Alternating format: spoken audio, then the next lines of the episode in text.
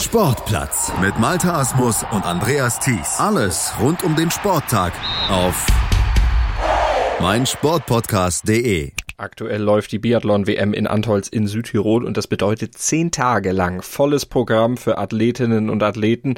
Das ist körperlich, aber auch mental eine ziemliche Herausforderung. Gut, dass es da auch zwei Ruhetage gibt während dieser Strecke, an denen die Sportler dann auch mal die Füße hochlegen können. Denn in Antholz beispielsweise, da haben sie jetzt ja gleich mit mehreren Widrigkeiten zu kämpfen. Da ist zum einen die von mir schon skizzierte Belastung für Körper und Geist durch den engen Wettkampfkalender und dann kommt dazu ja auch noch die Höhenluft, denn Antholz liegt auf gut 1600 Metern. Olympiasiegerin und ZDF-Biathlon-Expertin Laura Dahlmeier, die erklärt uns mal aus den Erfahrungen ihrer eigenen Karriere, wie wichtig vor diesem Hintergrund solche Ruhetage sind. Ja, die erste Woche ist vorbei. Es stecken schon einige kräftezehrende Rennen in den Knochen. Man merkt auch, die Höhe ist auf rund 1600. Das belastet den Organismus doch ein bisschen mehr. Und von dem her bin ich mir sicher, dass sich die Athleten sehr freuen auf den Ruhetag, mal durchschnaufen, vielleicht in der Früh ein bisschen länger ausschlafen und nur lockere Belastung, nichts Großartiges machen, einfach einmal die Landschaft genießen, das Antholzer Tal. Jede Athletin und jeder Athlet ist ja wirklich sehr, sehr gerne hier und das einmal so wirken lassen und dann vor allen Dingen mit den guten Ergebnissen, ich glaube, wird das ein toller Tag. Beim ersten Ruhetag haben die DSV-Athletinnen und Athleten bereits drei Rennen in den Beinen und nach so einer Vollbelastung ist es wichtig, für Regeneration zu sorgen. Schließlich kennt jeder Sportler den Spruch, das eigentliche Training findet in der Regeneration statt. Ja, ich könnte mir sogar vorstellen, dass Arndt Pfeiffer, Philipp Horn, Benedikt Doll und Johannes Kühn einfach zusammen irgendwo locker auslaufen. Wir haben eine kleine Möglichkeit unten im Tal. Da ist eine Runde, dass man flach irgendwo regeneriert und eine Dreiviertelstunde, Stunde für sich dahin läuft, dann Gymnastik macht, joggt, Dehnung und dann irgendwann mal auch mal abschaltet, vielleicht gemeinsam irgendwo Kaffee trinken geht und sagt, okay, wir bringen nicht nur den Körper runter, sondern wir bringen auch den Kopf mal wieder was ganz anderes, mal kurz weg vom Biathlon und da ist schon wichtig, eine, diese Regeneration zu suchen und die Mannschaft hält zusammen und dann geht's auf ein neues Einzelrennen. Das sagt Sven Fischer, der Biathlon-Experte des ZDF. Auch die Höhe in Antholz, die fordert ihren Tribut. Der Körper reagiert auf Belastung in der Höhe zwar ähnlich wie auf Training in weniger hochgelegenen Strecken, allerdings sind die Auswirkungen auf den Körper auch deutlich stärker spürbar und das heißt Regeneration von einem Wettkampf in der Höhe dauert ein bisschen länger. Man merkt das schon nicht nur allein, dass man im Wettkampf da das Gefühl hat, ich kriege nicht genug Sauerstoff in die Lunge oder ich merke, dass es ein bisschen hängt, sondern auch in der Regeneration. Man schläft nicht ganz so ruhig, man hat auch für morgens nicht so das Gefühl, da ist der eine oder vielleicht noch ein paar Kopfschmerzen. Das geht aber vielen so, aber mit Laufe der Tage, wenn jetzt vier, fünf Tage rum sind, eine Woche rum sind, in, genau in dieser Höhe, wo man sich befindet. Und die Sommertrainingslager, die waren ja so lang und so hart für viele Nationen, dass man mit gestärkter Kraft hier in die Rennen reingehen kann und, und, und übersteht das. Das ist jetzt nicht unmenschlich, sondern das geht. Trotzdem hat die Höhe natürlich ihre Tücken. Ja, wir sind etwas höher, also wir sind doch äh, über die 1500 Meter und da merkt man dann schon, dass die Luft ein bisschen schwieriger wird, in die Lungen zu bekommen und dann ordentlich zu atmen, den Sauerstoff zu tanken. Und das ist nicht ganz einfach für die Athleten. Das ist schon eine besondere Herausforderung. Aber die Strecken sind jetzt nicht so schwer, dass man sagt, es sind knackige, harte Anstiche drin, was wir kennen aus deutschen Weltcuporten. Aber die Summation macht es ja auch. Also die Höhe, dann auch der Wind ist nicht ganz einfach. Und das ist eine neue Herausforderung und der Weltmeister ist dann ein würdiger Weltmeister.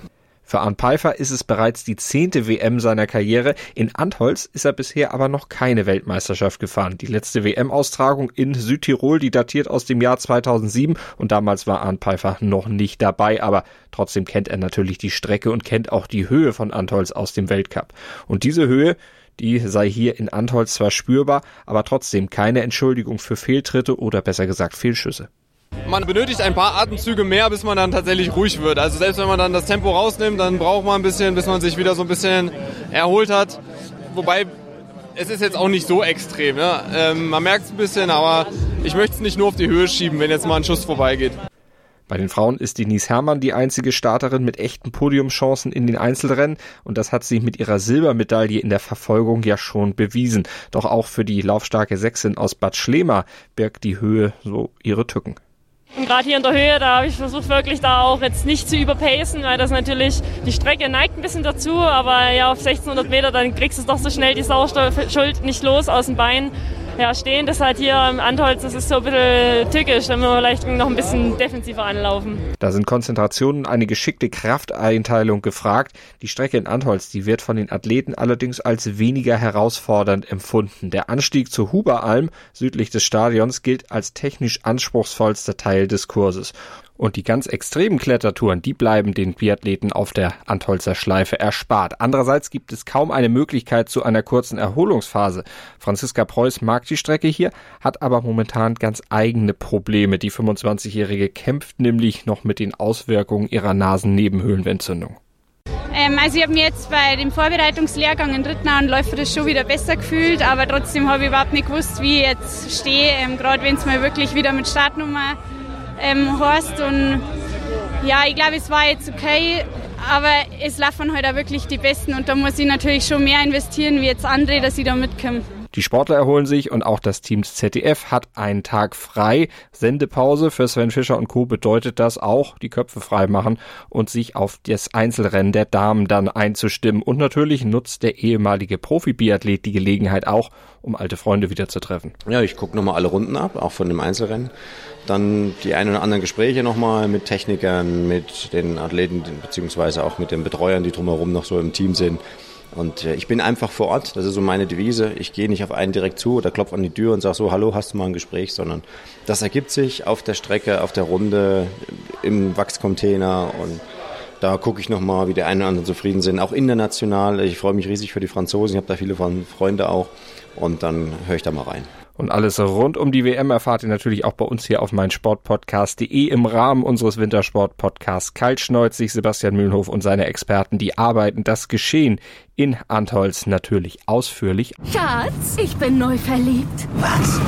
Da drüben. Das ist er. Aber das ist ein Auto. Ja, eben. Mit ihm habe ich alles richtig gemacht. Wunschauto einfach kaufen, verkaufen oder leasen. Bei Autoscout24. Alles richtig gemacht. In rund 40 Folgen habt ihr mich jetzt schon sagen hören, I want to tell you about the Beatles. Ich habe euch die Geschichten zu ihren Alben und ihren Songs erzählt, euch ihre wichtigsten Wegbegleiter und Vertraute vorgestellt und natürlich die Orte, die für die Bandgeschichte eine wichtige Rolle spielten. Habt ihr die drei bisherigen Staffeln schon durchgehört? Nein? Na, worauf wartet ihr dann noch? Rein in den Podcatcher eurer Wahl und einfach mal losgehört. Und folgt gerne auch unserem Instagram-Kanal iwtty-Beatles Podcast. Auf. Sportplatz mit Malta Asmus und Andreas Thies. Alles rund um den Sporttag auf meinsportpodcast.de. Willkommen bei meinsportpodcast.de. Wir sind Podcast. Wir bieten euch die größte Auswahl an Sportpodcasts, die der deutschsprachige Raum so zu bieten hat. Über 20 Sportarten, mehr als 45 Podcast-Serien über 9000 veröffentlichte Podcasts und über 5 Millionen Podcast-Downloads allein im Jahr 2018. Wir sind Podcast. Wir sind mein Sportpodcast.de. Schatz, ich bin neu verliebt. Was? Da drüben. Das ist er. Aber das ist ein Auto. Ja, eben. Mit ihm habe ich alles richtig gemacht. Wunschauto einfach kaufen, verkaufen oder leasen. Bei Autoscout24. Alles richtig gemacht.